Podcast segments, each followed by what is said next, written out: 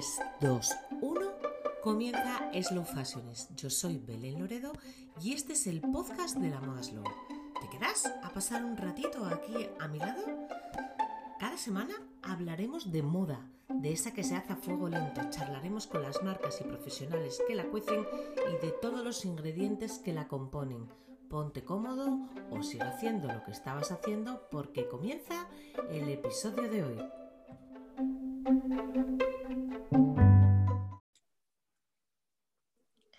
Nuestra invitada de hoy eh, crece en Orense, donde pasa su infancia y adolescencia, y se va a Madrid para realizar estudios en publicidad y relaciones públicas, también asesoría de imagen.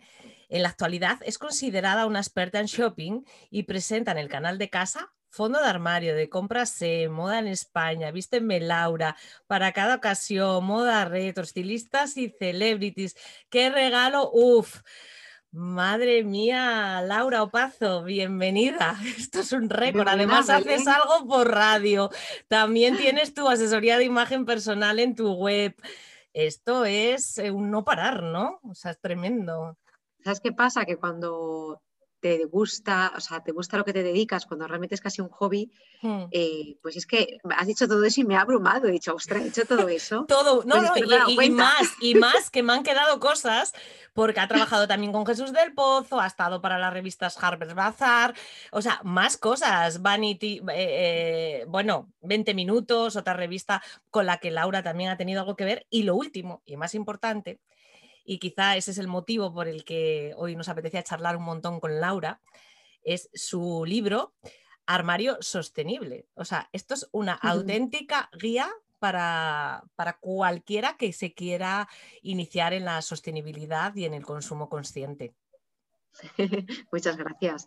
Pues sí, porque quizá ha sido lo último, digamos, que, que he hecho el libro salió el 1 de septiembre. Eh, para mí ha sido una oportunidad maravillosa ¿no? de poder contar un poco mi camino, porque como has dicho hace un momento, he presentado muchos programas, pero el primer programa que presenté se llamaba Moda Reto, bueno, se llama Moda Reto, y era un programa en el que con 50 euros yo tenía que hacer un look, un look completo, ¿no? Para ello yo visitaba mercadillos, tiendas de segunda mano, tiendas low cost.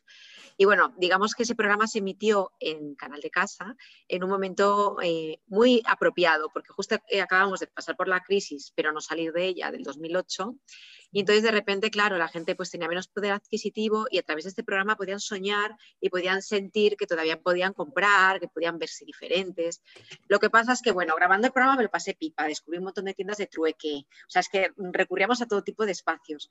Pero eh, ya cuando grabamos una segunda temporada, empezó a, empecé a sentirme un poco intranquila porque realmente era como, ostra, para, hacía hasta looks completos por 30 euros y por 28 Yo te he visto, yo te he visto y, era fascinante aquel mundo que tenía esa parte guay porque también visitaba esas tiendas de segunda mano y, eso eh, tenía un rollo muy, muy chulo. Yo contigo he aprendido, he descubierto muchos sitios de Madrid y de otras ciudades de España, ¿eh? Nos lo pasábamos pipa y sobre todo hacer esa búsqueda previa porque nos íbamos a grabar a ciudades que a lo mejor no había pisado en mi vida. O sea, yo grabé en sitios a los que no había ido ni siquiera como turista previamente y por Google tenía que ponerme a buscar, y por Internet, Instagram, en fin, espacios donde grabar cuando era el día del mercadillo de esa ciudad. O sea, bueno, los mercadillos, por favor. Que Pero me lo pasé, o sea, lo pienso ahora, hace ocho años, casi nueve, me lo pasé tan guay, o sea, hace esos nueve años hicimos la primera temporada y hace siete la segunda es que lo pienso y digo, wow, cuánto tiempo. Entonces, bueno, todo eso hizo que de alguna manera yo me plantease en plan, vamos a ver, si se puede comprar ropa a un coste tan barato, ¿cómo es, cómo es que se hace esta ropa? ¿Cuánto cuesta realmente para que en, un espacio me la vendan a ese precio el precio original, el precio de base no puede ser este, ¿no? Entonces, bueno, hubo varios motivos que me llevaron a mí a hacer un cambio, pero digamos que uno de ellos fue este, ¿no? Uno, de, uno fue el programa de, de, eso, de vístete por, porque era 50, era el tope que tenías por entonces, pero hacías looks de 30, ¿eh? Claro, el tope para gastar eran 50, pero hombre, si me gastaba menos, se supone que era una especie de programa concurso. O sea, yo era consciente de que los looks no iban a ser de revista Vogue. y yo creo que el espectador, el que no es tan quisquilloso, evidentemente se iba a dar cuenta que, lógicamente, y sobre todo porque yo iba de viaje y yo no veía las prendas. O sea, yo compraba aquí una falda, pero luego nos íbamos a grabar a Barcelona y compraba el jersey y yo especulaba porque hacíamos una foto a la prenda, pero a veces ni eso, o sea, me iba con la memoria, porque no íbamos a ir cargados con las prendas para ver si cuadraban, o sea, yo hacía una plena especulación eh, pero sobre todo en una manera también de hablar un poco de las prendas, de qué te favorece si, eh, pues por ejemplo, eh, tienes es más ancho de hombros, esto mm. y lo otro. Entonces intentaba meter un poco píldoras de historia de la moda de vez en cuando para no hacerlo tan frívolo, pero sobre todo el objetivo era que la gente se entretuviese, ¿no? Lo que pasa es que, claro, a mí eso todo me llevó a una reflexión y, el programa, pues que duda cabe, era un programa muy entretenido, tienes razón, yo lo seguía y me hacía mucha ilusión. Es verdad que incluías las píldoras de si tienes el pecho o tienes poco pecho, te pones un volante. Yo me acuerdo de verte, es que es como si te estuviera viendo, ¿no? Si tienes poco pecho, te pones un volantito, le das volumen aquí y tal, no sé qué. Y entonces era muy, muy divertido, pero realmente es cierto, ese programa era el que evidenciaba un gran problema que teníamos, que éramos capaces, había además multitud de tiendas eh, y sigue habiendo, ¿no? Pero creo que que menos que antes, que tenían esa moda a precios irrisorios y eso era lo que delataba eh, que, algo, que, algo, algo, estaba pasando, o sea, que algo no iba bien, ¿no? En el fondo. Que entonces, aparte del, programa, este fue el clic para hacer lo que es el libro, para, para comenzar a... O cuéntanos un poco, ¿cómo nace este proyecto? ¿Cómo nace esto? Bueno, pues uno de los factores, o sea, yo he, he sido una consumidora terrible y además grabando ese programa siempre picaba, porque claro, al final estás viendo sitios, tiendas, chollos, gangas. Al final, pues yo también acababa comprando y, bueno, yo al final era una persona muy consumista, las cosas como son. ¿Y mm, qué pasó? Que, bueno, que esto me hizo a mí, digamos, generar un clic en mi cogote. Luego otro clic fue que, bueno, yo trabajaba en paralelo en televisión, yo trabajaba en una revista de moda, en Harper's Bazaar, y teníamos pues lo típico, bastante presión ¿no? en el trabajo y demás. Y la cosa es que la oficina estaba en el pleno centro de Madrid. Primero estábamos en Chueca y luego nos cambiamos a Lavapiés, pero de cualquier manera al lado de la zona comercial por excelencia de Madrid, ¿no? La zona de Preciados, Sol, Fuencarral. Total, que al final, durante los, intervalos de la comida, que teníamos ahí un buen rato, acabamos comiendo y yendo de shopping, las compañeras, un poco para descargar, ¿no? Y al final, cada día que salíamos, íbamos a alguna tienda, algo compraba, total, que llegaba a casa y veía mi armario y decía, pero vamos a ver, ¿a dónde voy yo si esto que me acabo de comprar tengo dos iguales? Entonces me pasaba la vida como yendo y volviendo de las tiendas en, una absurda negación de la realidad, que era como, ¿por qué estoy haciendo esto? ¿A qué me está llevando esto? Me sentía muy vacía. Tenía un montón de ropa, pero en realidad sentía que vestía peor que nunca porque, mira, cuando yo iba al instituto, yo primero en Orense fui a un colegio de monjas, entonces llevaba un uniforme, ¿no? Tenía muy poca ropa. Yo tenía literalmente a lo mejor dos pantalones, tres jerseys y un Para el fin de, para el fin de, claro. Yo tenía muy poca ropa y el caso es que luego además yo no tuve el pavo, porque a mí el pavo me vino más tarde en la universidad, pero yo no tuve el pavo. Entonces yo no era una niña que me gustara la ropa y demás. Em, me fui al instituto, ahí sí que es verdad que me compré un poco, mi madre me compró algo más de ropa, pero tampoco te creas que yo era una niña que lucía modelito para nada, o sea, yo tenía una... Pero bueno, por aquel entonces también era, había otra forma socialmente de vestir, ¿no? La gran mayoría... No te creas, ¿eh? yo venía de un colegio de monjas y cuando me fui al instituto claro, yo no estaba acostumbrada a que cada día te podías poner ropa de calle, ¿no? Y yo veía a las niñas que se compraban los lois, estos de campana, en todos los colores. Los tenían, había niñas que tenían el pantalón en 10 colores distintos. Yo tenía solo tres pantalones. Uno marrón, recuerdo, uno vaquero y uno, y uno gris, ya. O sea, luego ya llegó otro negro que me compré en, el último año de la ¿sabes? Pero no, no tenía mucha ropa. Tuve uno naranja que me compró mi madre de pana. ¿Qué te acuerdas aún? Que, me llevaba un naranjito cuando iba al colegio, o sea, al instituto, porque además me ponía un pantalón naranja con chaqueta naranja, o sea, tal o sea, cual. Estupenda, toda butano. Yo creo que cuando mis compañeros de instituto vieron que yo me dedicaba a la moda, dijeron, pero esta hortera de bolera, porque además yo era muy, ya te, digo, no tenía, no es que no me gustara la moda ni nada, pero no tenía un especial interés, quizá ese interés llegó en el último año de instituto, pero más por una cuestión de tener un amigo al que le gustaba la moda y, me, y a veces faltábamos a clase y nos íbamos a ver tiendas. O sea, la gente se iba al bar o a jugar al futbolín, nosotros nos íbamos a Adolfo Domínguez, a Roberto Berino, dos pipiolos, a tocar telas. Entonces, claro, eh, y a probarnos ropa que luego no nos comprábamos, porque obviamente éramos dos críos, ¿no? Pero ahí empezaste a amar el mundo, ¿no? Quizá también, a conectar con él. claro, y cuando empecé a trabajar en Madrid en revistas y demás, ahí fue cuando empecé yo a comprar, total, lo que te digo, que empecé a tener un vacío interno, ¿no? Decir, esto que hago no lo hago porque me apetezca o necesite comprar algo, es que lo estoy haciendo como una vía de escape, me estoy sintiendo vacía. Como una adicción, ¿no? Al final... Eh, en, mayor o menor grado, eh, eh, creo que el comportamiento compulsivo de esa compra low cost, el chollo, el chollo, ¿no? El comprar por el chollo, incluso usar tu tiempo libre, mm, o que las compras sean un hobby, O sea, ahí también nos estaba fallando algo a la sociedad en general, unos en más medida y otros en menos medida, pero creo que todos estamos un poco, yo me incluyo también, eh, enferma de, compra compulsiva, sí, de un poco de nunca es bastante, pero nunca tengo nada.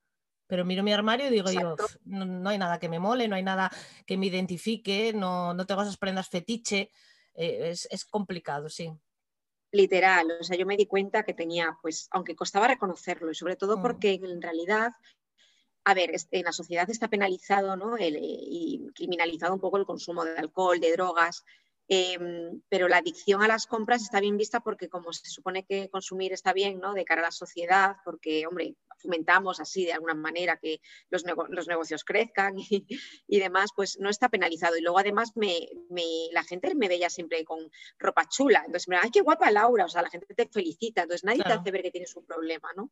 Pero en realidad yo me di cuenta que se me estaba yendo de madre.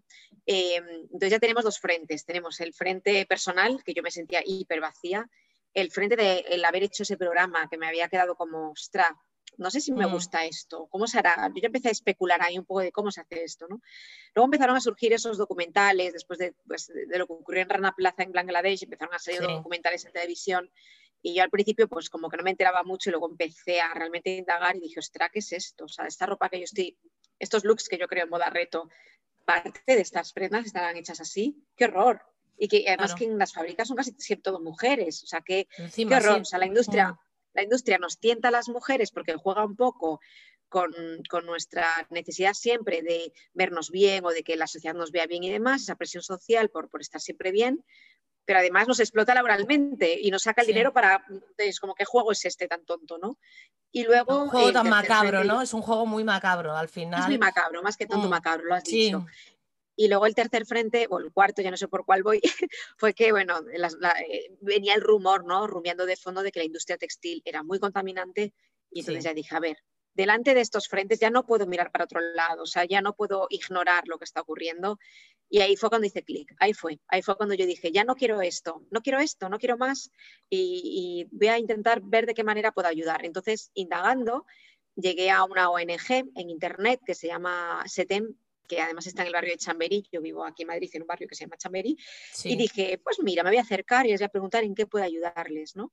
Y entonces, bueno, me dieron un, folleto de un curso de moda sostenible que solamente existió una edición y fue maravilloso. Era un curso gratuito de moda sostenible, duraba 10 jornadas aquí en Madrid. Y mm, nada, eh, me hicieron la entrevista, me admitieron, hice el curso, acrecentó todavía más mi curiosidad y a partir de ahí empecé a investigar. Y empecé a utilizar mi trabajo en redes sociales eh, para divulgar los conocimientos que yo estaba adquiriendo. Y además, cada vez que tenía que grabar con De Casa, sugería grabar a lo mejor en tiendas de diseño de autor, artesanía de vanguardia, Cambiar un poco la, línea. Exacto. Claro. Es importante, claro, es que es muy importante y por eso indagamos un poco en lo que le hizo clic a, a, Laura, lo que me hizo clic a mí y al otro y al otro, porque a todos hay un momento que nos hace clic, como yo siempre digo en casi todos los podcasts, nadie nació sostenible. Esto nos fuimos haciendo poco a poco y siendo evidenciando y siendo conscientes de lo que ocurría. Es muy importante para que el consumidor que escuche que en estos momentos no esté en el camino de crecer en sostenibilidad entienda que hay un momento que no pasa nada en, poner hasta aquí llegué, este es el tope y la barrera y a partir de ahora voy a empezar a crecer hacia otro lado, ¿no?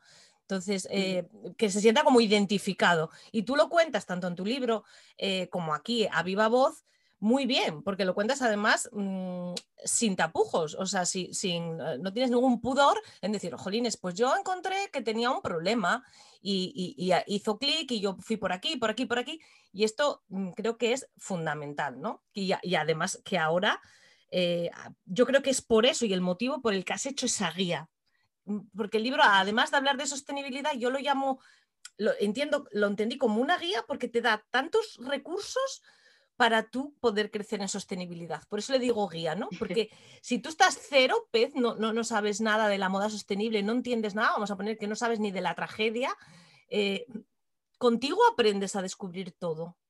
Que además sin Muchas gracias. A ver, en realidad, em, primero, yo era una gran lectora cuando era pequeña. Yo muchos veranos mis padres y yo no nos íbamos de vacaciones porque no se podía, por lo que fuera. Y entonces me iba a la biblioteca y cogía tres libros y a, la de dos días los estaba cambiando por otros tres. Yo leía muchísimo. ¿Qué pasa? Que con los años, la falta de tiempo o que cuando tienes tiempo o te quieres aplatanar con una serie en vez de coger un libro, mm. pues leo cada vez menos. Entonces yo dije, bueno, quiero escribir un libro que realmente alguien que empiece a leérselo se lo lea casi sin darse cuenta, ¿no? que le vayan volviendo. Entonces, eh, para, yo soy de escribir un párrafo, releerlo, releerlo, no porque sea perfeccionista, cuidado, porque yo no soy muy perfeccionista, soy un poco trapalleira, como decimos en Galicia.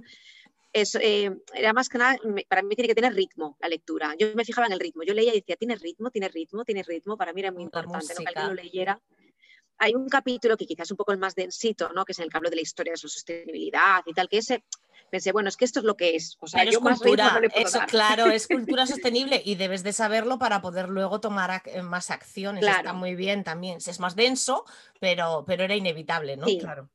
Era inevitable, o sea, yo no, ya sí, también tenía que tener rigor el libro, entonces digo, bueno, voy a intentar que tenga ritmo sin faltar al rigor, mucho ri-ri. Entonces, y entonces nada, pues eh, la verdad es que yo mm, en realidad, antes de ponerme a escribir el libro, cuando yo, hago este curso que te cuento y me pongo a indagar, no encuentro un solo libro que, me aglutine todo lo que yo quiero saber. Y digo, jope, es que, y luego, yo soy muy pejiguera con la lectura, precisamente como me cuesta engancharme, había algunos que sí que me lo contaban, pero no acababa yo de sentirme eh, enganchada a la lectura de apetecerte.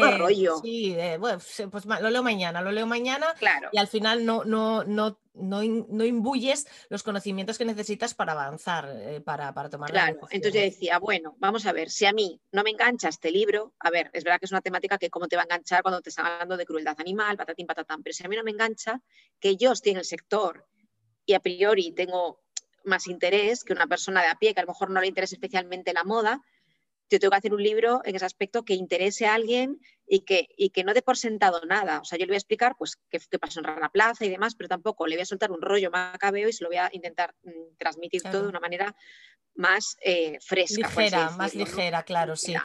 Sí, y además lo que hablaba, te comentaba yo, y yo creo que como humanos que somos, esto de que nos estén machacando todo el día y diciendo tú culpable, mía culpable, eh, la, estás piciando, o sea, qué mal, qué mal, qué mal. O sea, que no nos hace ni, gracia, ¿no? Entonces, eh, de alguna forma, desde el inicio del libro, eh, va, vas diciendo, no te sientas culpable, todos pasamos por esto, no te sientas culpable, todo tiene remedio. El conocerlo también es una forma, o sea, de esta manera yo creo que el, el que lee dice, ah, pues mira, bueno, todavía estoy a tiempo, ah, pues mira, no soy tan mala, ¿no? Porque de alguna manera yo creo que igual que tú o cualquiera que haya consumido o sienta que haya consumido más en exceso, se siente culpable. Se siente culpable por no haber dominado una situación y culpable por las consecuencias que tiene el consumo de low cost. Entonces, como que tú descargas esa culpa, ¿no? Dices... Em, a ver, no, yo creo que las culpas son compartidas. O sea, creo que evidentemente eh, la industria no ha hecho, o gran parte de la industria no ha hecho las cosas de una manera muy limpia, literal y figuradamente. Creo que tampoco los países tienen unas legislaciones quizá, o no sé, o, no las tenían antaño y aún están ahí renqueando y que, no, favorecían que las cosas se hicieran de esa manera limpia en todos los aspectos. Pero luego nosotros... esa es una pregunta que está ahí un poco más atrás, eh, eh, que es la de la legislación eh, respecto a la moda y que nos falta mucha legislación, ¿no? Quizás. Claro, entonces, pero en realidad son culpas compartidas. Por ejemplo, cuando mm. se habla de la cantidad de litros que se invierten en crear un pantalón vaquero, en realidad no solamente es en crear el pantalón, se refieren a todo el ciclo vital del producto, desde que se fabrica, se planta la semilla, se riega, se hace el pantalón, se produce, ta, ta, ta, hasta que el consumidor lo utiliza en su casa, lo lava y demás. De esa huella hídrica, por ejemplo, imagínate que estamos hablando, me lo invento, de 7.000 litros de agua. No es de la fabricación solo del pantalón, ahí están incluyendo los litros que usas tú cuando tú lo lavas y la mayor parte del consumo hídrico de una prenda se hace en, en, consumo doméstico. Entonces ahí tenemos nosotros mucha, mucha más culpa casi que la industria. Claro. de todas formas, en el anterior podcast hablábamos con una empresa de, de jeans, Blue Jeans se llaman, eh, que están comenzando a fabricar eh, aquí en España. Hace poco que iniciaron su, venta, su comercialización, son madrileños también, seguro conoces eh, la marca, y hablaba de 80 litros en la fabricación de cualquier gin convencional. en el caso de esta marca de consumo de agua, en lo que es el proceso de fabricación, esta marca lo bajaba a 6 litros de agua, por ejemplo, en el peor de los casos, incluso cero, o sea, brutal la diferencia.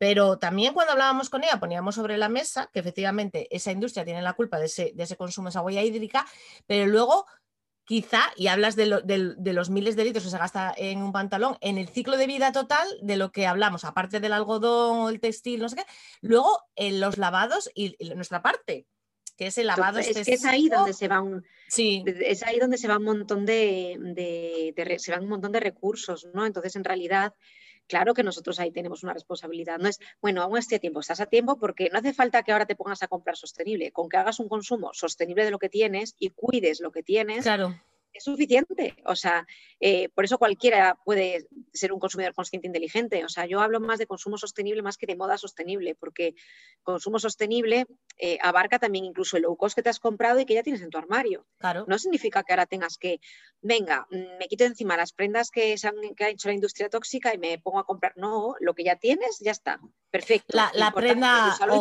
Claro, la prenda más sostenible es la que está aquí, ¿no? Es la que ya está hecha, es la que ya está fabricada. o sea que ahí es, otra parte también que me ha encantado de ti, que es que hablas eh, con bastante rigor en ese sentido de bueno, nos vamos a volver locos ahora y ahora vamos a tirar el armario entero y vamos a comprar todo algodón orgánico y todo. No, mi prenda, la que está ahí, o la, que o la, o la de segunda mano, o el mercado este de segunda mano que se mueve, que cada vez es, más activo, eh, hay un montón de, de industria generada, un montón de stock circulante que caray, vamos a hacer uso de él y vamos a, hacer, ah, vamos a utilizarlo bien, a tener unas buenas prácticas.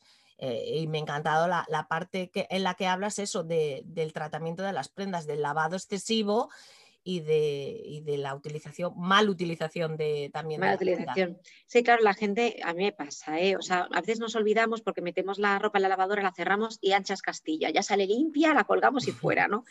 Pero no, primero, no hace falta sobrelavar tanto las prendas, las prendas tienen fibras y no hace falta usar eh, ciclos de lavado largo, no trabajamos en una mina, por Dios, que no, que, nuestro, la manchamos la ropa, si acaso con un lamparón de comida o un poco de sudor, no estamos manchando nuestra ropa con grasas, con... entonces no hace falta usar ciclos de lavado largos, detergentes agresivos, no es necesario. Y, esos, y esos centrifugados tan rápidos que, al final lo que hace el centrifugado por la fuerza centrífuga, valga la redundancia, es que las fibras de las prendas se, escapan, se, van. Entonces, las, prendas se estropean mucho antes, muchísimo antes. Entonces, yo entiendo que te pongas un jersey, pero úsalo con camiseta debajo y lo que lavas es la camiseta. Tú no tienes que lavar constantemente un jersey, ni un vaquero. Un vaquero no es necesario lavarlo cada puesta que te, que te, pongas. Yo no lo hago nunca, vamos. Y los lavo de vez en cuando, cuando toca. Pero yo es que conozco gente que vaquero que se pone, vaquero que se que echa a lavar. Que es como, pero ¿cómo es eso? Aparte que es que te cargas la prenda no es necesario. No es necesario, no, no, no me creo, no, no manchas, no sudas un vaquero a, ese, nivel. ¿no? Aparte hay muchos gastos energéticos y, el, consumidor tiene que ser consciente de que no solo es el gasto que utilizas de agua al lavar la prenda, es la energía que estás utilizando en el lavado, eh, porque vas a lavar con la lavadora, obviamente, el detergente y todos esos residuos después del lavado que se van a ir al mar, entre ellos microplásticos, etcétera, que muchos... Yo creo que nos hace falta como un montón de cultura en general, cultura de sostenibilidad, cultura de, eh, hablamos de, oímos hablar de microplásticos, vemos vídeos de mares enteros de plásticos y nos centramos en las botellas de plástico, nos centramos, pero no tenemos una visión global del daño eh, que generamos. Y entonces por eso me parecen estupendos este tipo de libros porque creo que nos ayuda muchísimo a, a adquirir esa visión global de nuestro, cuál es nuestra huella cuando hablan de la huella de carbono, la huella hídrica del individuo, ¿por qué? ¿Cuál es? Y creo que el consumidor necesita saberlo y que haya este tipo de publicaciones que te ayuden a comprenderlo. Porque el que está en la moda lo sabe, pero el que no está en la moda no tiene por qué saber todo esto. Está claro, es que, a ver, mm, es verdad que y esto me gusta, ¿no? En los últimos años, eh, si, ponemos el ojo en otras industrias, como por ejemplo la alimenticia o la de la belleza o cosmética, mm. eh, cada vez hay más gente interesada ¿no? en, este, en, qué es lo que nos estamos comiendo, qué es lo que nos estamos echando en nuestro rostro, con qué limpiamos nuestras superficies de, casa, ¿no? Entonces es interesante porque yo me meto en Instagram y cada vez hay más gente con interés por la nutrición, eh, hablando de real food, hablando de los códigos INCI de los productos cosméticos. Entonces está genial que, igual que hay mucha información también a veces hay un poco de, eh, mala información, cuidado, ¿eh? o sea, hay mucha información, pero en toda esa información a veces también hay algunas cosas que no están bien y lo que pasa es que a base de repetirlas la gente cree que son ciertas, ¿no? Pero bueno, lo interesante es que hay curiosidad. Entonces, yo siempre he pensado que es interesante que esa misma curiosidad eh, se traslade a la moda, ¿no? De tendencias, que eso a, la gente le gusta mucho saber qué se llevan, sino ¿de qué está hecha mi prenda? Eh. ¿De dónde procede la lana? ¿Cómo la trasquilan? Eh, ¿Dónde se ha fabricado mi ropa? perdón, ¿cuánto cuesta? ¿Cuál es el salario de una persona que está en Bangladesh, por ejemplo? Entonces, todo esto creo que son cosas que a la gente todavía a lo mejor no le suscitaba demasiada curiosidad y lo único que miraban de las etiquetas de las prendas quizá fuera el material del que estuviesen confeccionadas simplemente por, el hecho de no sentirse estafados. Si tú, por ejemplo, te compras un jersey de cashmere, puedes entender que, o sea, si te van a pedir 80 euros por un jersey, dices, espera, que voy a mirar el material. Ahí es cuando la gente lo mira, pero no lo mira por el hecho de, saber querer más información. Hay a lo mejor que lo mira para ver si luego puede cuidar la prenda en su casa, pero es la gente que menos. Y entonces, claro, yo digo, jo, pues ¿por qué no hay curiosidad? Porque la etiqueta te da no, te da una información parcial porque no dan toda la información, no te hablan de aprestos, las prendas a veces llevan aprestos, ¿no? Y es importante saberlo, pero al menos te dicen qué material, que el material ya te puede dar mucha información. Sí. Fabricación, que a veces se diseña en un sitio y se fabrica en otro y se ensambla en otro, pero el made in es importante, ¿no? Y de ahí, y, cuidado de la prenda, que eso ya va a estar en nuestras manos y tenemos que saber si vamos a ser capaces de dignificar la prenda y de darle el cuidado necesario, porque de nada sirve comprarte algo sostenible si luego lo tratas fatal, lo lavas a altas temperaturas, ciclo largo, no tiene sentido. O si, por ejemplo, te compras una prenda de lavado en seco, no lo miras, llegas a casa, lo ves y dices, va, esta la lavo yo a mano y no pasa nada, y te la cargas. Y la destruyes. sí. O una única puesta, te has quedado sin prenda, ¿no? Entonces, es muy importante y creo que me gustaría mm, ver en redes sociales ese mismo interés. Y yo intento, no lo hago en todos mis posts de Instagram, porque bueno, intento alternar contenido, pero de alguna manera hablar de cómo leer etiquetas en las prendas, ¿no? Es importante. Eh, y, vamos a, me voy a poner en la piel de este consumidor negado, eh, el, que, el típico, ¿no? Que dice, va, si todo es mentira, ahora todo es sostenible, si al final, ¿qué? ¿Qué más da que esté hecho en un lado, qué más da que esté hecho en el otro? Como bien decías, el made in importa mucho y no ya porque nos va a garantizar los procesos, pero sí nos va a garantizar una legalidad, quiero decir. Si algo está hecho en España, vamos a tener unas garantías de legalidad porque aquí imperan unas leyes y unas normas que nos indican que de alguna manera, al menos socialmente, este producto está bien elaborado o respetando la normativa de trabajo, toxicidades y muchos etcéteras, ¿no? Que se nos escapan en otros países. Y luego, por otro lado, el material del que está hecho nos puede dar indicativos, no todos, la trazabilidad del producto es más, pero nos puede dar indicativos. Indicativos sobre todo también de, que si tenemos un material hecho, o sea, con un producto, un, textil que es de zona local, de la zona local, pues al menos no, ese textil no ha tenido una huella de carbono tremendísima desde la otra punta del mundo. Bueno, pero sin tener que ir a lo mejor a motivos tan medioambientalistas, que a lo mejor hay gente que, que ahora mismo le genera hasta rechazo, ¿no? Porque es verdad que cuando se habla tanto de este tema, hay gente que acaba por sentirse presionada y ante la presión lo que hace es escapar. Pues yo lo diría desde claro, yo lo diría desde un punto de vista muchísimo más pragmático, en plan, el consumo es kármico. Si, por ejemplo, fíjate lo que nos pasó en pandemia, ¿no? que nos quedamos sin mascarillas en marzo, yo recuerdo ir a la farmacia, no, no había mascarillas y cuando nos pidieron que nos encerrásemos, yo no sabía cómo bajar al supermercado porque no tenía mascarilla y me, me podía contagiar, ¿no?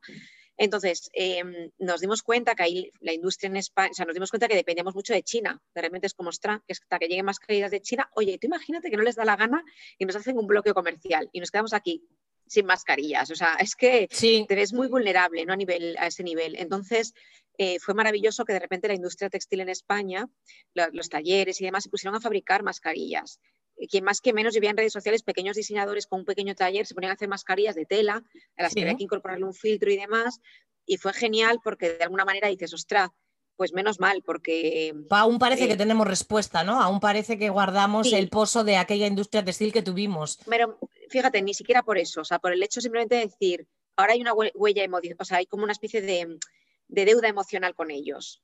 Entonces, tú ahora sales de la pandemia o estás en este tránsito extraño en el que estamos y tienes la oportunidad de comprar algo y quizá, o sea, esa deuda emocional te lleve a decir, pues mira, voy a dar, voy a dar mi dinero aquí.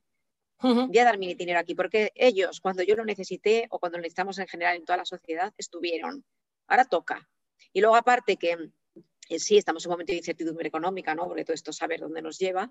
Y si al final tú tampoco apoyas lo de aquí, eh, porque dices, no, me compro algo de fuera que me sale más económico. Pues es que es muy cortoplacista eso, ¿no? Porque en el fondo tú, imagínate que tú tienes un restaurante y quieres comprarte unos zapatos y por comprarte unos zapatos baratos te compras una caca de baratísima made in China, ¿no? Y dices, vale, pues es que el hecho de apostar por, comprar algo producido y diseñado y fabricado aquí eso hace que pues una fábrica, por ejemplo, tenga que contratar en vez de 20 personas, sacrificar cuatro puestos y a lo mejor uno de esos cuatro era una persona que habitualmente iba a Cliente, a comer. Claro. Entonces, al final, el consumo es kármico. O sea, si no queremos verlo desde el lado medioambientalista y tal, que no a todo el mundo le vas a seducir con esos argumentos, porque, como te digo, también hay mucha gente negacionista o incluso hay gente que ya está un poco ah, mm, cansada de estos discursos y lo puedo, lo puedo llegar a respetar, claro, es que, bueno. hay pues mucho greenwashing, ah, eh, eh, se habla demasiado, se está machacando mucho la palabra em, sostenible, la palabra bueno, es que se está machacando. Claro, sostenibilidad y feminismo, todo el mundo se adueña de esos términos, era todo el mundo, soy sostenible y soy feminista. Y llega un momento que dices, eh, callaros. Además es que ya generas que la gente no se lo crea. Pues te digo que yo ya ni, ya ni ese recurso, simplemente por el, recurso, además ya y pensando un poco a nivel egoísta, a nivel kármico, el, consumo tiene un efecto boomerang invierte aquí, que tu compatriota, que tu, que tu vecino, que tal. Que te volverá, ¿no? Que te volverá, que te, que te retornará hacia Tenemos un equilibrio aquí, y además necesitamos eso, y además nos hemos dado cuenta que cuando dependes tanto del exterior, que es importante diversificar y, que, oye, mm, si tú quieres externalizar tu empresa, también vendas fuera, lógico, pero claro, llega un momento que también si tú dependes única y exclusivamente de tu mercado internacional para, para según qué cosas, sobre todo tan troncales y vitales como en este caso eran las mascarillas, sí. cuidado, pero es que así con todo, o sea, yo creo que eso es un ejemplo bastante indicativo, ¿no? A ver, ah, eh, es que además, mm, eh, desde mi opinión, y, no sé si la compartes, Laura, estamos llegando como a una especie de sinsentido, ¿no? A ver si, si, te soy a explicar lo que yo siento. En busca de ese textil perfecto, en busca de esa materia prima, eh, bueno, pues eso, que, la podemos llegar a traer de la otra punta del mundo. Por ejemplo, hay, un ejemplo muy claro que es, pues, hay un producto que yo investigué personalmente para comprar, que era el Piñatex, como sustitutivo de, del piel, de la piel, y lo tengo que ir a comprar, porque no hay venta aquí, tengo que ir a comprar América. O sea, tengo que irme a la. tengo que cruzar el charco para traerme aquello para acá para poder elaborar. Entonces, ojo, con todos los beneficios que pueda llegar a tener la producción de, esta, de esta, materia prima. Ah, no, no, vamos a entrar. Pero que te quiero decir yo, también vamos a ser un poco mm, coherentes ¿no? en lo que hacemos. Y, si, mm, es que aquí entramos en una carrera de, mm, eh, aquí, a ver, ¿quién es más sostenible que quién? ¿no? Digamos. Eh, eh, eso, eso, es absurdo. O sea, creo que aquí hay que usar sentido común. Y si aquí el sentido común te lleva a pensar, bueno, voy a utilizar recursos que estén cerca de mi región, independientemente de que, pues yo qué sé, igual su origen no es mil por mil sostenible, pero ya por lo menos si es próximo, ahorro en gastos pues ya está. Es decir, además es que tampoco tenemos, o sea, salvo con nuestros clientes, yo creo, ¿no? En este caso con la gente que me lee o que es, evidentemente tenemos que ser transparentes y sinceros, no tenemos que, digamos, no hay, no hay un carnet aquí que alguien dispense para decirte si eres sostenible o no eres sostenible, es decir, cada uno lo hace las medidas que puede.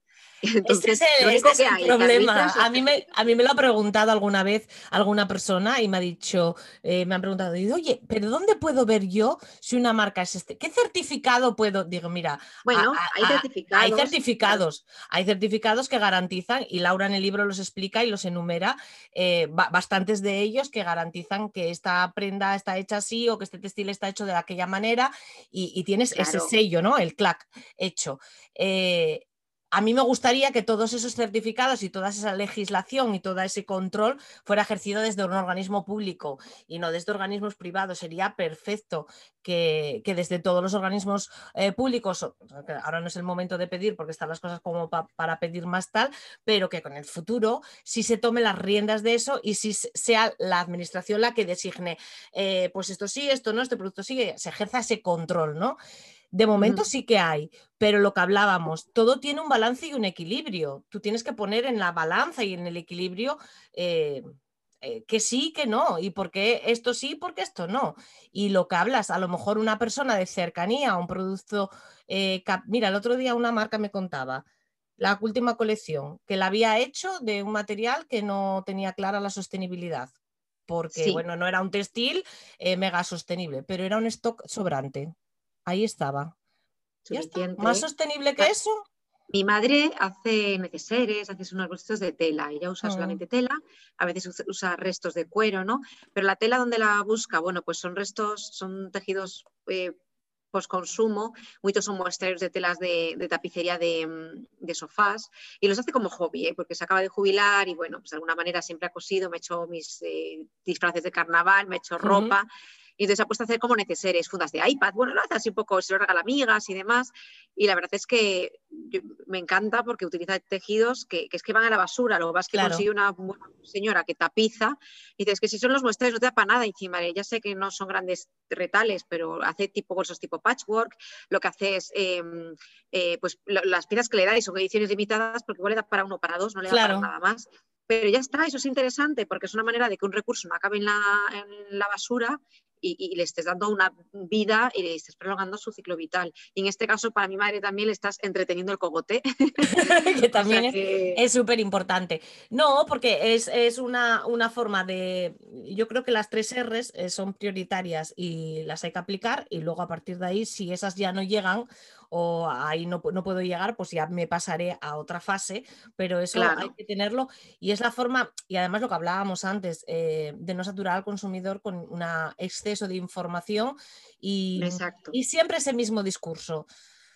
Eh, mm, que a fin de cuentas tanto discurso no va a ningún lado. La transparencia es lo ideal, muestra lo que haces, cómo lo haces en cada momento con la verdad por delante y lo demás ya vendrá el cliente lo va a ver y va, y va, y va a saber de sobra, ah, pues mira, fulana lo hace así y así, y, mira, lo veo cómo lo hace, o sea, sé cómo, cómo labora o cómo, cómo tal.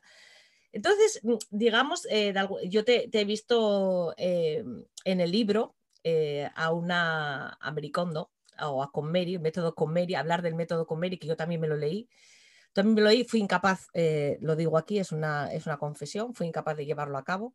No, soy, debe de ser demasiado occidental, no fui capaz, sí lo hice, ¿eh? pero no fui capaz de continuarlo, tendré otro proceso. Pero la receta, eh, digamos, sería comprar menos, más calidad, cercanía y ver el coste por uso. Más la calidad te va a permitir elaborar un coste por uso. Exacto. O sea, yo creo que hay que verlo todo desde una perspectiva holística, eh, poner por delante el sentido común, como tú has dicho, y que yo creo que también es importante eh, que es lo que hemos dicho antes, o sea, no es todo tan, eh, no hay como una serie de parámetros que hay que cumplir y que sí que es verdad que hay un ADN de la moda, de las marcas de moda que nacen con la pretensión de ser sostenibles y de eso, de hecho, de eso hablo en el libro. Pero ya te digo, cada uno, dependiendo un poco de el tipo de producto que hace. Por ejemplo, mira, hay una marca, me encanta hablar de este, este ejemplo que me parece interesante. Es una marca que se llama Sepia. De hecho, hablo de ella en el libro. Esta es una marca de camisas. De hecho, eh, fui a acercarme a sus oficinas a, hacerle la entrevista ¿no? al fundador y me pareció súper enriquecedor. Y eh, hacen camisas para hombre y para mujer como muy funcionales, muy de oficina, muy de uniforme. ¿no? Entonces, son de, de poliéster. La gente dirá, ¡ah! poliéster el grito. Procede de una fuente no renovable como es el petróleo. Y dices, sí, pero ¿qué pasa? Que este, este poliéster que ellos utilizan, que se produce en España, eh, tiene una forma tetra eh, o algo así. Esto significa que es como, a mí me lo dibujo, como medio redondeada, ¿no? La fibra. Entonces, ¿qué hace? Que cualquier líquido, producto que le cae encima a la prenda, rebota pero aparte para que no penetre en el tejido ha puesto una especie de apresto en la parte exterior del producto de la prenda, de forma que mm, si te cae una copa de líquido eh, no deja ni, una sola mancha, repele el producto ese, ese, líquido, ¿no? Entonces está genial porque, por ejemplo, si tú trabajas en el sector de la hostelería, eres camarero, o tienes un restaurante y tienes un grupo de 10 camareros, no vas a estar lavándoles a lo mejor el uniforme a diario. Claro, si llevan una camisa de algodón y es blanca, seguramente a diario pongan lavadoras y estén planchando. Eso genera un montón de gasto. Pero si tú, a, tu, a, tu, staff, a tu equipo, ¿no? Les pones estas camisas que igual eh, no retienen olores porque el tejido no es nada poroso y entonces no absorbe olores, y no hace falta lavarlas a diario porque, eh, como te digo, repelen la suciedad, ¿no? Y además no hace falta plancharlas porque el poliéster lo bueno que tiene es que no hace falta planchar porque no se arruga, ¿no? Entonces, con todo ese caldo, pues claro, eh, ahorra un montón de agua, de electricidad y es mucho más sostenible. Entonces, mm, depende de para el uso que sea y, para qué esté destinada una prenda, ¿no? Entonces, yo todo lo vería desde una perspectiva más global. Hay gente que es como hiperpurista, que solo dice, no, tejidos de origen natural y tal, pero bueno, creo que todo, yo soy partidaria de verlo como hay que, hay, que, hay que mirar, exacto, hay que mirar en la distancia y con una cierta objetividad y sacar esa calculadora, porque yo he conocido esa marca que no la conocía gracias a ti y a través de, tu libro, me ha parecido fantástico porque además luego este producto eh, no libera fibras eh, en las, pocas veces que se tiene que lavar, luego además como tiene todo ese apresto y esa forma de fabricación, no libera fibras al eh, lavado tras lavado, cosa que también es importante. Entonces, claro, eh, eh, equilibrando lo que tú dices, a priori lees poliéster y el grito ¿no? histérico de poliéster, ah, el, el demonio, ¿no? Ha llegado el demonio. Exacto. Y, no, y, no, es, y no es así para nada. Y, probablemente en la, larga, en la vida útil, si, si, hiciéramos un estudio de una camisa de sepia y hiciéramos em, en su vida útil aparte sospecho que dura mucho tiempo, eh, porque al no lavarla no la deterioras y por tanto su, vida se alarga, probablemente al medio, y, y, volvemos al medio ambiente, pero además de que has comprado un producto local, que has contribuido a sostener una industria que está aquí, cerca tuya, que igual te rebota, etcétera, etcétera, de lo que hablábamos, además al, final esa, camisa va a tener mucho menos impacto medioambiental. Sí, sí. Una cosa que también me comentó es que una vez que la gente ha terminado, o sea, ha utilizado la camisa eh, un tiempo determinado hasta agotar un poco su ciclo de vida con ella, eh, puedes entregarle a ellos la camisa para que ellos se, ellos se responsabilizan. ¿Y qué hacen? La llevan a Cataluña, una planta que tienen de reciclaje, y lo que hacen es reciclar la fibra, porque lo bueno del poliéster, que no le pasa al algodón, es que se puede reciclar sin que pierda calidad muchas veces. O sea, el algodón tiene un, cuando se recicla, la calidad es peor que el algodón original, ¿no? Que el primero que sea. Sí, el algodón va perdiendo más en sus eh, posibles reciclados y el poliéster se mantiene con más eh, orgullo, ¿no? Eh, además, Eso es. estos, estos, chicos lo que están haciendo es trabajando lo que es la economía circular. El que nos oiga y haya estado hablando de economía circular, cerrar el círculo, todo el proceso circular, eh, es esto. O sea, no deja de ser nada más que esto y se hace cargo de que su producción vuelva a ser llevada o reciclada y vuelta a poner en circulación. Y eso es súper importante. Y esto es una, una cuestión que, cualquier marca puede hacer independientemente de con qué, de con qué trabaje. ¿no? Es, una, una gran aportación, aparte de todas las que tiene de uso y disfrute. Eh, las marcas, muchas veces, cuando viene alguna marca por aquí, siempre se quejan, o sea, se quejan. Siempre hablamos de lo que cuesta producir sostenible, ¿no?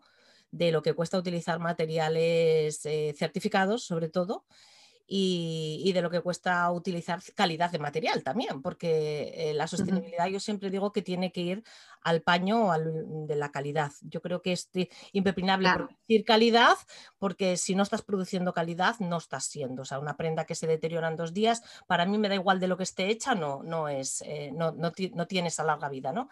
Siempre hablan de los dichosos certificados que hablábamos antes, ¿no? Eh, estamos ante un negocio. O sea, esto eh, en el, fondo, eh, toda esta vorágine que, que, nos ha entrado ahora y sobre todo con la pandemia se ha acrecentado. ¿Hasta dónde queda, hasta dónde llega el negocio? Eh, al final es un negocio todo. ¿Realmente estamos frente a un cambio? No sé.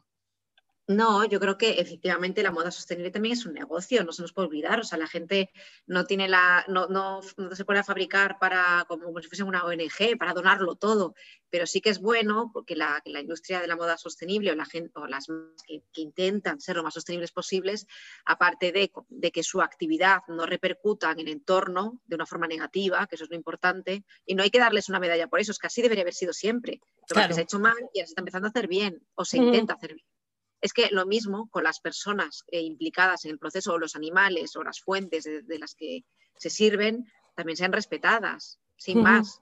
Ese, es el objetivo. Entonces, que luego algunos para paliar que por un lado hacen muchos envíos online, plantan árboles, está genial. Es decir, cada uno intenta contribuir y todo eso, pero en el fondo, claro que se busca una rentabilidad, son negocios, o sea, no, no son ONGs, lo que pasa es que está, aunque tengan vocación de negocio, porque oye, la gente también tiene que comer y es su profesión y su trabajo, por lo menos que contribuya algo positivo. O sea, a mí me gusta pensar que con mi trabajo eh, consigo o eh, pues que no sé que la gente pues cambie el chip o, o, se enamore de lo que es la cultura de la moda no tanto de las tendencias contribuir a un mundo mejor no bueno pues es, interesante que una marca, evidentemente, está ahí porque es un negocio, pero que además ese negocio contribuye en algo positivo a la sociedad ¿no? en la que opera. Simplemente es eso.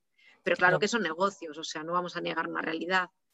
No, yo me refería más, eh, está claro que las marcas obviamente venden un producto y por tanto es un negocio. Me refería más a todo el sistema de certificados que rodean las marcas y por eso yo decía, ojalá algún día la administración tome las riendas de todas estas certificaciones porque de alguna manera... Mm, pues seguramente serán mm, más legales, no, más, más sinceras, más verdaderas. si hubiese una legislación y se cumpliese y hmm. esta legislación eh, estuviese patente en todos los países, no hubiese esos vacíos legales que permitan a un, país abusar de las condiciones que tiene otro, no haría falta certificar, porque todo se haría como se debe hacer, las condiciones de trabajo serían limpias y sería todo bien, no haría falta un certificado. El tema es que como las cosas no se hacen bien y la, ley va a un ritmo, eh, digamos, un poco cubano, pues claro, eh, hay estas empresas que son como árbitros externos que por lo menos da una garantía al consumidor. Yo entiendo que es un fastidio para las marcas porque al final certificar significa pagar. Ah. Es un fastidio, pero a mí como consumidor, si no me das transparencia, no me explicas las cosas y no te conozco mucho, la única forma que tengo de fiarme de ti es, el certificado. O es eso, el certificado. Entonces, me parece que es una, o sea, me parece que sí, que tiene su razón de ser y su lógica, porque también hay mucho greenwashing hoy por hoy, porque todo el mundo se sube al carro de soy sostenible, como fabrico aquí en mi tierra ya soy sostenible, pero este, eso está muy bien, pero eh, no se trata de quedarte en ese primer step, en ese primer paso, sino, vale, fabrico aquí, ¿qué más puedo hacer? Cambio mi packaging, eh, utilizo otro método de envío, hago esto, hago lo otro, es decir, no quedarte siempre en una primera fase, porque entonces siempre te vas a amparar en que como eres de España y fabricas aquí, ya está, ya eres sostenible. Entonces está bien que la gente vaya avanzando, porque aquí todo el mundo, lo dicho, utiliza la sostenibilidad como bandera para todo, igual que el feminismo, y al final llega un momento que dices, como consumidor, no te lo crees, no te crees nada, te acaban saturando y al final haces como lo que has mencionado antes, que pasan de todo y, que no se creen nada y que, creo que se, niegan ya claro, por la contraria. Porque es el mayor riesgo en el que estamos en estos momentos. Creo que estamos en una especie del borde del abismo, que estamos gastando en exceso la palabra. Eh, yo hablo también como marca, eh, porque lo siento así, lo vamos a gastar y lo, lo hablo muchas veces con gente que me rodea y con gente con la que trabajo, digo, lo vamos a gastar, es que es horroroso, es que hagas lo que hagas, todo es sostenible, es que hagas lo que haga, todo es verde. Entonces, yo como consumidor me pongo al otro lado y pienso, esto todo es un, por eso también te hago estas preguntas, hago como abogado del diablo, ¿no? Porque claro, como consumidor yo me pongo y digo, esto, esto es un camelo, esto es un camelo. No, pero está muy bien que te pongas en, los pies, en los zapatos de un consumidor y, tengas esa percepción también porque hay, marcas que a lo mejor piensan en la rentabilidad, pero no piensan más en la cartera del consumidor que en el consumidor y, en sí mismo, ¿no? Y su moral. Entonces, sí creo que los certificados hoy por hoy tienen una razón de ser, pero yo, por ejemplo, cuando compro una firma de artesanía, yo no necesito que me, que me lo certifiquen. O sea, para, empezar, eh, producen localmente, trabajan con recursos próximos a su región. Normalmente la artesanía siempre se nutrió hmm. de, eran oficios que, que, se interconectaban con oficios de la región, es decir, una persona que hace bolsos de cuero porque hay vacas en su zona y entonces la, la piel sobrante lo utilizaban y hacían productos de cuero, es decir, que, más sostenible que eso que hay, porque es que, no sé, recursos en la misma región, dar trabajo en la misma región. Los artesanos hacen producciones muy pequeñas, por lo tanto nunca van a tener una producción masiva ni van a hacer envíos online a troche y moche. O sea, pueden vender online, pero nunca van a hacer 500 envíos masivos, van a ser más, más modestos. Es otro, otro formato de negocio, es, diferente en todos los sentidos, con lo cual te lleva a, ser más slow, ¿no? A ser más, pues una producción de esa, de esa forma, sí. Entonces, ya, para mí eso no es esto que nadie me certifique nada. O sea, yo en certificado entiendo que de alguna manera a empresas medianas se les pida, a empresas grandes obviamente, pero a una empresa pequeña que realmente tiene la capacidad de demostrar de, de, alguna manera, ¿no? Yo trabajo aquí, colaboro con este taller, o sea, pues yo como consumidor doy mi Lo voto de estás viendo. Además, las Sí. empresas pequeñas se, se comunican con sus consumidores por redes sociales y pueden ofrecer una transparencia muy, muy grande para, para- para mostrar cuál es el real eh, camino que llevan sus productos.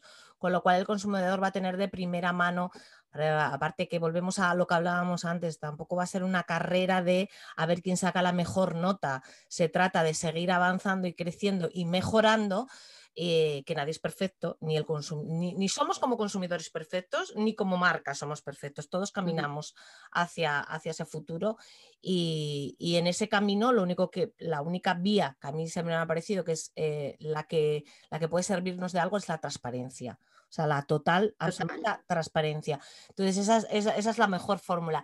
De todas formas, eh, yo creo que estamos en esa, en esa tesitura en la que, en la que se está eh, hablando demasiado y se está eh, utilizando en demasía. Entonces, me, ha gustado tu libro y, retoma- y retomo tu libro porque en él, y, y cuando los, los oyentes lo lean, que seguro lo van a leer, porque además se lee rápido, se lee ágil, se lee bien, nombras un montón.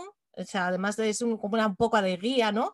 Porque Laura fue descubriendo marcas y las va mencionando. La de Sepia que nos comentaba de las camisas la menciona y menciona otras muchas que va descubriendo en su camino y que a ella le han parecido pues pe- peculiares o, o, bueno, por lo menos mencionables, ¿no? Me, me ha me ha gustado. También menciona organismos y certificaciones y hablas de muchas cosas y hablas de- de- del mundo de, de la sostenibilidad desde mucho respeto y desde mucho, vamos poco a poco, ¿no? Vamos a empezar con lo que tenemos, vamos a empezar a utilizar otra vez de nuevo las, prendas, las, las tiendas de segunda mano, vamos a intentar no lavar en exceso la ropa, habla también de esa parte de, de la sostenibilidad del individuo en el consumo.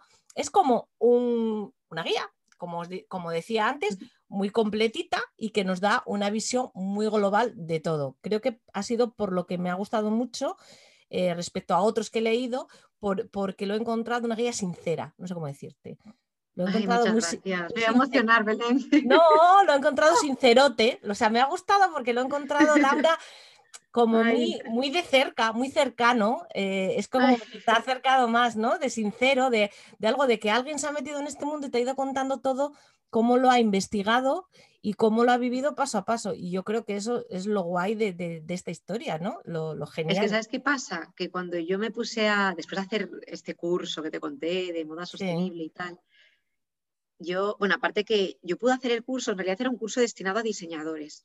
Y hubo gente de Madrid, er, o residentes en Madrid, y también hubo gente de Latinoamérica que solicitó, lo es que era presencial, entonces no, Ajá. pudieron, no se, no se iban- no se admitieron. Yo me enteré por esta ONG. Llegó el día límite o quedaban dos días límite para apuntarse. Una vez te apuntabas, te hacían un casting, te hacían una entrevista.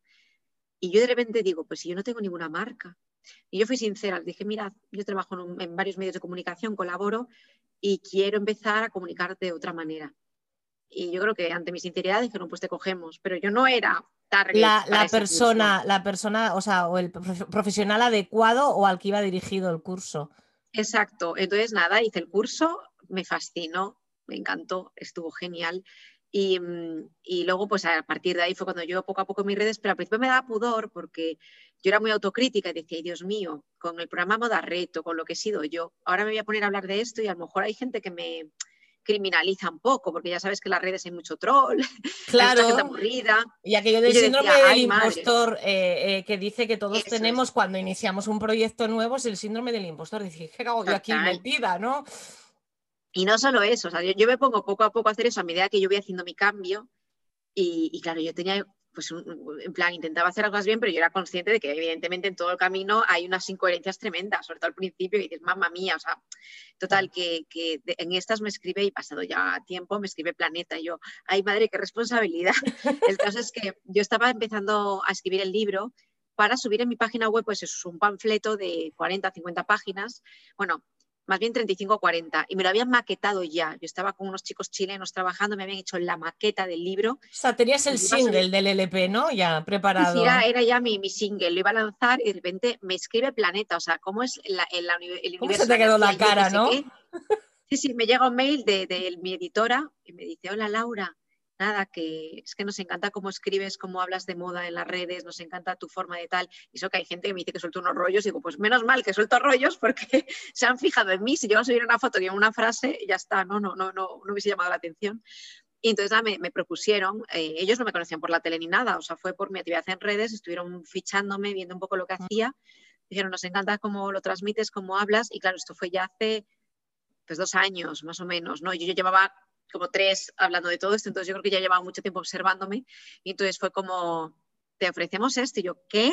Digo yo, entonces escribí rápido los de la web y dije, por favor, porque ya lo habían maquetado, yo ya había visto mi, mi, sí, libro. Sí, sí, sí, y, digo, páralo. Se cancela. Para lo que lo hay que ampliar, ¿no? Para lo que hay que hacerlo más redondo, hay que hacerlo más completo y hay que hacerlo mejor. Entonces, claro, ahí fue como, Dios mío, ¿y estoy yo preparada para hablar de esto? Fue como, dije, pues mira, yo no, yo no voy a vender lo que no es. Además, por suerte, por desgracia, mucha gente ya sabe mi trayectoria, porque yo no me escondo, ¿no? He trabajado en tele y demás, o sea... Estás expuesta. Exacto. Y yo dije, bueno, eh, pues es que yo no voy aquí a dar moralinas a nadie, yo voy simplemente, a, yo me pongo los pies de un consumidor y como persona que también trabaja en esta industria, y voy a intentar contar todo esto, poner un poco de orden en la información que había por internet, que yo buscaba, leía libros, tal y... Todo, era todo ya, como muy difuso, es cierto, sí, sí. Muy difuso. Y yo lo que quería era como ordenar esa información y recurrir a las personas que, unas me han dado clase, algunas de las personas que salen en el libro, otros son profesionales que conozco, Brenda Chávez, por ejemplo, que ella divulga sobre consumo sostenible y trabaja, o sea, no solo de moda, ella es verdad que está muy vinculada a la moda porque además fue su directora de la revista Cosmo, pero en realidad ella dice, no, me vinculáis a moda, pero yo hablo de consumo en general. Entonces, pero Brenda fue compañera mía en 20 minutos, en Vanidad, y, siempre la he admirado mucho y me encanta su trayectoria. Entonces, pues a ella también la entrevisto, ¿no? Entrevisté a un montón de gente que me aportó mucho, me dio mucha luz eh, y aclaró muchas dudas de las que tenía, pero claro, eh, yo todo lo hago desde la perspectiva de, oye, yo sí, como el lector que me está leyendo, la única cosa es que yo he investigado antes y ahora os los pongo aquí, como a mí me hubiese gustado encontrarme la información. Pues esa es la clave, Laura. Laura, es que esa entonces es la clave. Tú te has puesto los pies en la cabeza de consumidores que somos todos y has dicho, voy a contar la historia fácil, o sea, que la gente no tenga que andar por mil, por mil recovecos, porque si tú tienes que investigar por mil recovecos, si te dedicas a esto, lo vas a hacer. Pero si no te dedicas a esto, tú no lo vas a hacer. Entonces tú se lo has puesto fácil y, y has ejercido lo que estábamos hablando desde un principio, la transparencia la que ejercen las marcas con sus clientes, tú la has ejercido con tus lectores. Oiga, mire, yo pequé, pequé mucho. yo pequé y además es que lo de síndrome de la impostora, o sea, me puse a escribir el prólogo del libro y era como, me paralicé, dije, voy a ser, o sea, yo soy capaz de escribir, aparte me encantó, me encantó el, ejercicio tener que escribir, ¿no? Porque me bueno, estuve todo, o sea, estuve toda la primavera, el verano, luego el otoño, durante la cuarentena corrigiéndolo y demás pero me encanta escribir, me encanta, es una cosa que, me chifla. ¿Lo descubriste con este libro? Ya lo sabías esto. No, yo desde pequeña. yo, cada vez que me enfadaba con mis padres o, lo que fuera, yo les dejaba una carta. O sea, yo me, yo me manifestaba siempre por escrito. Era como yo me soltaba. Y mira que luego yo he trabajado en tele, en radio, o sea que... Sí, que eres comunicadora verbal, pero, pero te va... Eh, yo por escrito, mamá eres una bruja, lo ponía, y le explicaba. y te desahogaba. Yo, yo le soltaba y Eso es horrible porque ahora hay pruebas que evidencia y madre mía, todavía lo guardo. Y yo, ay, mamá mía. tenía yo, una, tenía yo una, una, pluma. Entonces, claro, a mí me gustaba mucho escribir y la verdad es que para mí fue un reto por, por, por esas cosas. Por un lado, por escribir y por otro lado, porque era, ostra, que que tengo que, ponerme más las pilas porque si voy a escribir sobre esto, sí, sí. quiero ser lo más coherente que pueda, pero tampoco quiero morir con mi, con mi, con, mi, con mi no quiero infringirme ese yugo de ser coherente, ser coherente, pero al final eh, te, te, vuelves un infeliz, ¿no? Pero sí que sentí ese síndrome que has dicho tú de impostor. Sí y, bueno, ya está creo que un poco superado porque no voy tampoco, o sea, es que no pretendo ir de, perfecta o de ejemplo a seguir, no soy ningún ejemplo a seguir. También te digo que se nota enseguida, porque yo te conocía, te conozco hace mucho tiempo, te conozco, te decía, te conozco de Canal de Casa, te conozco desde eso que hablamos de, de la de los mercadillos, ¿no? Cuando ahí te regateabas con tal. Te conozco desde esa época y cuando tuve el libro en mis manos, em, cuando supe que habías hecho el libro, luego lo tuve en mis manos y lo vi, dijo, madre, Laura, y me acordé de la moda low cost, me acordé de todo. Y digo y en el prólogo lo has hecho genial porque en el prólogo ya me doy cuenta. Ahí ya me percato de, que algo te ha hecho clic. O sea, que tú eres consciente de que estabas eh, teniendo un consumo que no iba alineado, que no te hacía feliz, lo que hablabas, eh, que, era desmesurado y que por eso hace clic y, y inicias el cambio. Y es ahí, espero que a todos los que lean lectores de tu libro les ocurra lo mismo, donde ya te engancha, porque ya te engancha con la verdad, ¿no? Ya te engancha de caray, mira pues esta chica que, que, nos, nos, daba aquellos looks por 30 eh, y 50 euros, eh, se, ha, dado cuenta de qué tal y ahora inicia tal. Entonces te merece escucharte o leerte en este caso, ¿no? Porque dices, pues a ver qué me cuenta porque la ha piciado como yo y ha, investigado y a, ver qué me cuenta. Entonces, por eso creo que es muy interesante y, y, muy ameno y por eso me apetecía tantísimo charlar contigo Muchas gracias, este que además nos ha costado, ni sabe nadie lo que nos ha costado a Laura y a mí charlar, vamos. infinitamente la paciencia porque eh, la verdad es que, claro, lanzar un libro, yo sabía lo que era lanzar un programa, que lanzas un programa, de repente el canal de tele tiene un departamento de comunicación que lanza una nota de prensa y te cae una entrevista por aquí, otra por allá, pero nada, poca, cosa. Esto, madre mía, lanzar un libro. Esto sería para escribir un libro de qué supone todo el proceso. lanzar un libro, ¿no? Sí, o sea, yo siempre además, aparte que hemos tenido aquí muchas cosas, hasta problemas técnicos, es que no nos podía pasar más cosas, pero aquí las dos empeñadas en, en, hablar y hemos hablado. y, no, no, y, ha sido genial y te agradezco infinitamente la paciencia, pero, pero ha sido eso, un locurón. Y luego es verdad que estamos en un momento en el que estamos, no vamos a darnos con eufemismo, estamos en plena pandemia y es cierto que, que, al final eh, estoy todo el día teletrabajando con la pantalla del ordenador trato de siempre de salir de casa cuando termine de trabajar, por lo menos para ver la luz, porque mi casa es interior, tengo luminosidad, pero yo no veo el sol directamente. Entonces necesito salir porque ahora ya afortunadamente los días son más largos, pero al principio salía y era de noche. Y el primer día que vi la luz, después, o sea, cuando pasó la semana y llegó el fin de semana y salía a la calle, me dolían, me dolían los ojos. no, no, puedo asegurar que, esta mujer trabaja mucho, muchísimo, tiene una agenda súper, súper apretada y esto es bueno, porque, porque cuando se trabaja en lo que te guste, cuando haces cosas que son buenas para el resto, eh, que yo creo que es lo que un poco intentamos todos, ¿no? Eh, que, lo, que hagamos, lo que hacemos, nuestro paso, deje buena huella. Eh, a y lo que has dicho antes de la transparencia. Sí. Claro, pero cuando has hablado antes de transparencia, yo lo que he intentado con el libro, he intentado, lo que creo que he hecho con el libro, ¿no? Y has dicho, y eso es lo que engancha, tal. Pues lo mismo las marcas, es decir, no pasa nada, incluso hay marcas que han empezado mal, entre comillas, haciendo pues eso, eh, una producción como antigua, ¿no? Como lineal, tóxica, y ahora están cambiando, pues vale, pero genial, no pasa nada, nos hemos equivocado, todos nos equivocamos en la vida, me he equivocado, la he piciado con esto, con esta producción o con este camino que quisimos coger y, queremos retomar. Y lo dices abiertamente, quiero retomar y quiero, quiero volver a intentar. Yo creo que el consumidor, igual que las personas, los, los ciudadanos, todos, nos entendemos mucho mejor cuando somos sinceros porque nos vemos identificados en el otro lado. Nadie es perfecto y te identificas. Cuando, tú cuando una persona o una marca están tan perfecta, tú, es difícil que te identifiques porque no lo somos nosotros como humanos. Entonces está genial y nos gusta. Eh, desde este podcast siempre decimos eh, que nadie es perfecto, ni las marcas, porque siempre están en el camino y, aquí no nos gusta poner ni etiquetas, ni números, ni, ay, tú qué, sostenibilísimo eres. Y tú, ¿en qué lo estás haciendo? No, no es nuestra tarea ni nuestra labor, ni muchísimo menos. Y, tampoco de los que nos escuchan. Entonces, si hoy en un podcast hemos ganado que una persona que nos está escuchando, hombre o mujer, lave su prenda eh, menos veces, pues ya hemos ganado eh, mucho, ya hemos ganado mucho.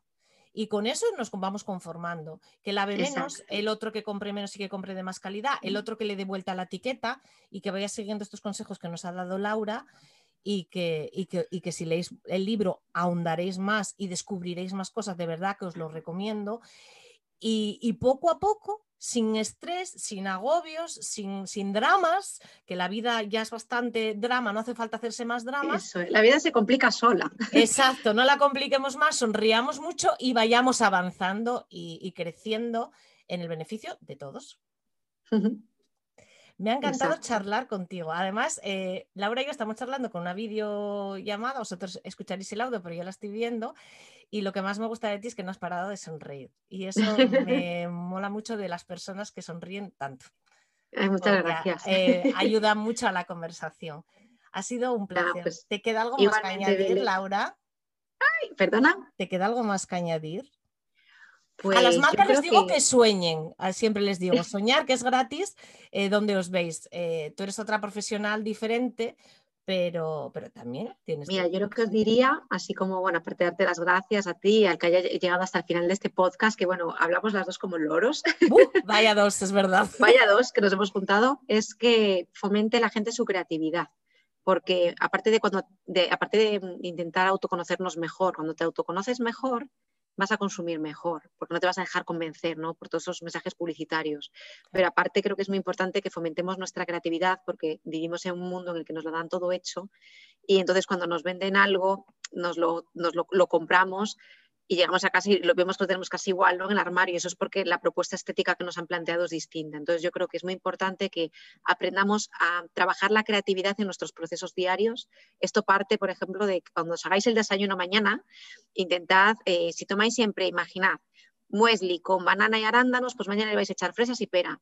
Y pasado me haceros una tostada de mermelada casera, os la vais a hacer de aceite de oliva con lo que sea. O sea, pequeños cambios. Si vas al gimnasio por un camino de ida y uno de vuelta, mañana lo haces al revés. Eh, o vas por una alternativa distinta. la creatividad no es innata, se trabaja, es un músculo que se trabaja. Y entonces, eh, si la empezamos a trabajar en procesos diarios tontos, como estos que os digo, cuando lleguéis a vuestro armario vais a ver más posibilidades de las que inicialmente eh, le, les le habéis visto. ¿no? Entonces, eso, os animo a que fomentéis la creatividad y a que soñéis también. Qué guay, no puedo estar más de acuerdo. La, la, creatividad se trabaja, es un músculo que se entrena y se trabaja. Exacto. Y, aquí respondo y lo digo mucho cuando me dicen, ay, pues qué creativa, no sé qué. Digo, se trabaja, tú lo puedes ser también, vete poco a poco, empieza, cada día cambia algo. Además, eso es salud mental.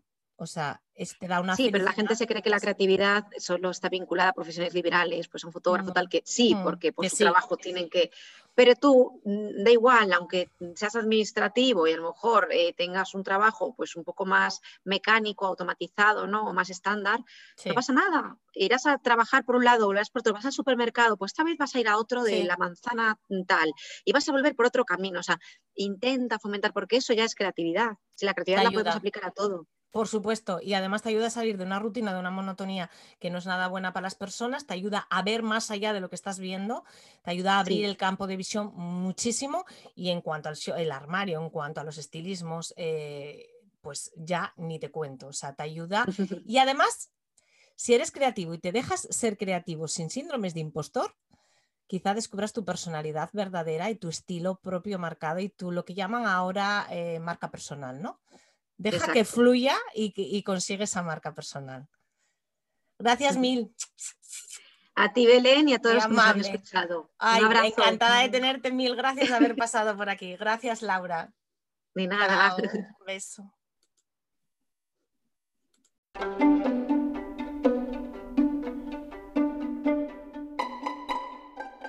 Hasta aquí el episodio de hoy.